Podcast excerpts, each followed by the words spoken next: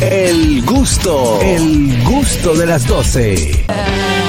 Bueno, ahí está Elizabeth Sánchez con nosotros, Espridia Sánchez Consulting, como todos los martes. Bienvenida, Elizabeth. Buenas tardes. ¿Cómo estás? ¿Cómo nos va? Todo bien, gracias a Dios. Ya, qué bueno poderte tener ahí en sintonía y sobre todo eh, para contestar cada una de las inquietudes, bueno, tres, como cada martes, de nuestros oyentes. Qué bueno, qué bueno. Vamos a ver hoy. Bueno, vamos a ver, Como Elizabeth. dice, ¿quién es que dice que tenemos, ñonguito? Sí, Sí, ¿qué Ñonguito dice? ¿qué tenemos? Que nunca tengo nada. Eh, Elizabeth dice todavía... Un saco de pique hoy. Ay, mi madre. No, pero eso, eh, eso, eso ya es normal con tu trabajo. hay, que porque flo- hay que ir flojando, Elisa. Muy estresante. Eh, Oye, flojando, Hay que ir Elizabeth. flojando, hay que ir flojando. Ahora que ya está apretada.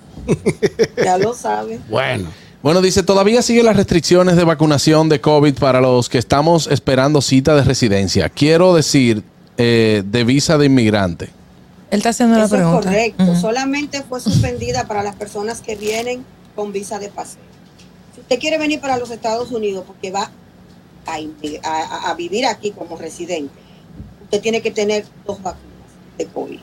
A partir del primero de mayo, los niños de 5 a 17 años tienen que estar vacunados y Pfizer. Tienen que tener dos vacunas de COVID. Todo el que va a ingresar aquí como residente de los Estados Unidos. Si usted quiere vivir aquí, o se vacuna o no viene. He dicho. He, he- he dicho he dicho cerrado. caso Hay que llegar ready de vacuna. Es correcto. Chimpún. A usted Claro. quiere venir a vivir para acá, a usted no le están diciendo, ven, usted viene. Exactamente. Usted tiene que atenerse a las reglas del país a donde usted va a ir a residir. Por Para supuesto. vivir aquí hay que tener vacunas de COVID, son dos.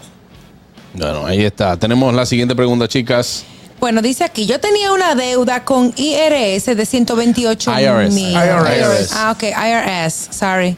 Tengo un ¿Oyeron el pago. inglés de ñonguito? Sí, Claro. el inglés mío muy El bueno. británico. Bueno, como no manejo los términos, Elizabeth, no, no lo pronuncié Qué como es, pobre. pero para que la gente entienda IRS. Gracias. IRS. Gracias por enseñarme. Tengo un pago que todos los años ellos actualizan y aumenta la cantidad mensual. Ahora mismo debo 87 mil. ¿Podría ser una oferta en compromiso por 25 mil? ¿Usted cree que me la aceptarían? Una oferta en compromiso, lo que se llama en inglés offering compromise, es cuando tú tienes una deuda que tú dices, mira, yo no quiero seguir pagando tanto esto, vamos a negociar. Para usted hacer una oferta en compromiso de, si debes 87, de 25 mil, son muchas cosas que van envueltas. Primero, le van a pedir los últimos seis meses de su salario, le van a pedir los últimos seis meses de todos sus gastos. Si usted tiene dueño de casa, cuánto paga de casa, si tiene renta, cuánto paga de renta, si tiene carro, cuánto paga de carro, todos sus gastos usted tiene que ponerlo en un formulario que se llama el 433. Y si tú ofreces 25 mil, tienes que mandar 10, tienes que mandar el 10% de la cantidad que estás ofreciendo. Cuando IARES examina todo eso, si ellos consideran que es mejor saldarte la deuda de 20 25 por los 87, cito la prueba. Pero si ellos consideran que usted tiene muchos ingresos, que tiene muchos access, que tiene carro de lujo, que se va de vacaciones tres cuatro veces al año, no cuente con una oferta aceptada. Bueno, Perfecto. ahí, ahí está. Tenemos llamada. Buenas. Sí, buenas, saludos. Hola. Adelante. Óigame, yo quiero, eh, yo tengo cita para solicitarle la, la visa a una niña mía que es menor de edad, pero para ese día yo no voy a estar aquí en el país. Yo puedo mandar una copia del pasaporte donde está la visa con la esposa mía. O tengo yo Su que estar esposa no tiene visa. Su esposa no tiene visa. Su esposa tiene visa, eh, Andrés. Se fue. Ah, parece que él cerró. Pero Cualquiera de los padres que tenga visa, si la persona es menor de edad, puede llevar la niña a Galería 360 porque la niña no la entrevistan. se y depositarlo en, ventanilla 8. Es correctamente. Ah, no ya. tienen que estar presentes ni mandar copia de la visa del papá. Y, y- Debe de ir el papá que tiene la visa americana. claro, y si los padres tienen visa americana, les sale automáticamente. Normal. Es correcto. Si los dos tienen visa, no lo van a elegir a los dos. Uno de los dos tiene que entrar a galería junto con la niña y con es- cualquiera de los dos le otorgan la visa a la niña. Claro. Y después cuando crezca le otorgan la Mastercard. bueno, vamos con la siguiente pregunta, Catherine. Dicen por acá, pedí a mi mamá y ella entró como residente en agosto de 2022. Ella se desilusionó porque vivió en Connecticut y luego de la primera nevada se cayó. Ella se fue en noviembre y ahora le toca entrar. Me dice que tiene mucho dolor y ya casi son seis meses. ¿Qué puedo hacer? Porque ya no vendrá ahora. Demanda, demanda. Bueno, la- legalmente la ley dice que un residente puede estar fuera un año, no más de un año. Porque al dominicano se le ha dicho seis meses, porque si al dominicano se le dice un año, se coge un año y dos meses más. Pero el día que ella regrese, si se pasó de los seis meses, debe traer una prueba médica a la hora de entrar aquí, el por qué no pudo entrar. Si ella no quiere venir, yo le aconsejo que usted saque una visa, una cita para una visa de paseo, que están bastante lejos ahora mismo, otra vez están para final de este año, y que devuelva la residencia y la cambie por una visa de paseo. Una persona mayor es muy difícil que se adapte a vivir aquí. Pero no puede notificarle a nadie, mira, mi mamá no va a venir ahora porque no sé, lamentablemente.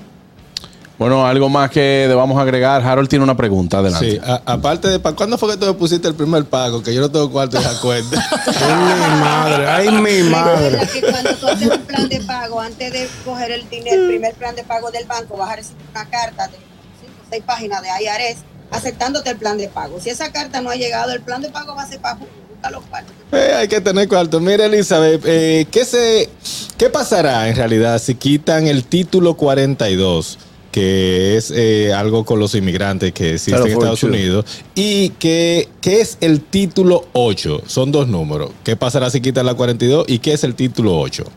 ¿Qué es lo que pasa con el título 42? No es que el título 42 permite que todo el mundo entre y se quede aquí. El título 42 fue lo que se usó cuando la pandemia para evitar que personas que entraban por la frontera eh, vinieran con el virus y el virus se, se- se extendiera más. El título 42 significa que si yo te agarro en la frontera y te devuelvo, tú podías entrar a las 24 horas porque no te aplicaban la ley que dice que si un oficial migratorio aquí en frontera te agarra y te devuelve, tú tienes que durar cinco años fuera. Entonces, ¿qué pasa? Como dicen que van a quitar el título 42, la gente piensa, ah, vamos a entrar en masa, van a aplicar el título 8. ¿Y cuál es el 8? Con el título 42 usted sabe que todo el mundo entró con la vuelta, levantaba los brazos y lo dejaban entrar. ¿Ok? Y lo ponían a ver a un juez migratorio de dentro de 10 años. El título 8 no. El título 8, si a usted lo agarran en la frontera a partir del día 11, que se cancela el título 42, usted lo van a devolver. Y usted no puede volver a entrar en 5 años. Usted vuelve y entra en- antes de los 5 años, tiene entonces otra, que son 10 además de los 5. Y si usted entra y trata de hacer papeles, entró por un lado que nadie lo agarró y después quiere hacer papeles, se va a ver que ya usted fue devuelto previamente. O sea, el título 42 no es que tú podías entrar, es que si tú entrabas y te devolvían, no pasaba nada, tú volvías a entrar, no tenías eh, la multa de los cinco años de no poder volver a ingresar a los Estados Unidos. Y ellos dicen que con el título 8 a todo el que devuelvan, ya tú sabes que le van a aplicar su ley de castigo, porque ese es lo correcto, ley de castigo, de cinco años. Bueno, Esa Tiene que pedir un waiver. ahí está. Exacto. Elizabeth, ¿algo No, más que debamos agregar a todo esto? ¿Algo que deban saber nuestros oyentes? Sí. Si usted es ginecólogo, dedíquese a eso, a ser ginecólogo. Si usted es ginecólogo y le va a una paciente hoy, que le faltan cuatro meses para dar a luz, está esperando, eh, su esposo residente la pidió, no le diga, mire, si usted da luz mañana, ese niño no viene ahora, se queda aquí. Usted nada más. Usted no sabe del proceso migratorio. De estar dando consejos que no. Ok. Un bochecito. Normalito. De Santiago, muchas gracias. Allá Santiago. Bueno, ahí está. Gracias, Elizabeth. Nos vemos la semana que viene, el próximo martes. Recuerde que para comunicarse con Elizabeth lo puede hacer a través del 1-347-601-7270. Gracias, Elizabeth. Cuídense mucho. Bueno, quede con Dios usted y respira, ¿oíste? Llévelo suave. Floje, floje, floje, floje. El gusto, el gusto de las 12.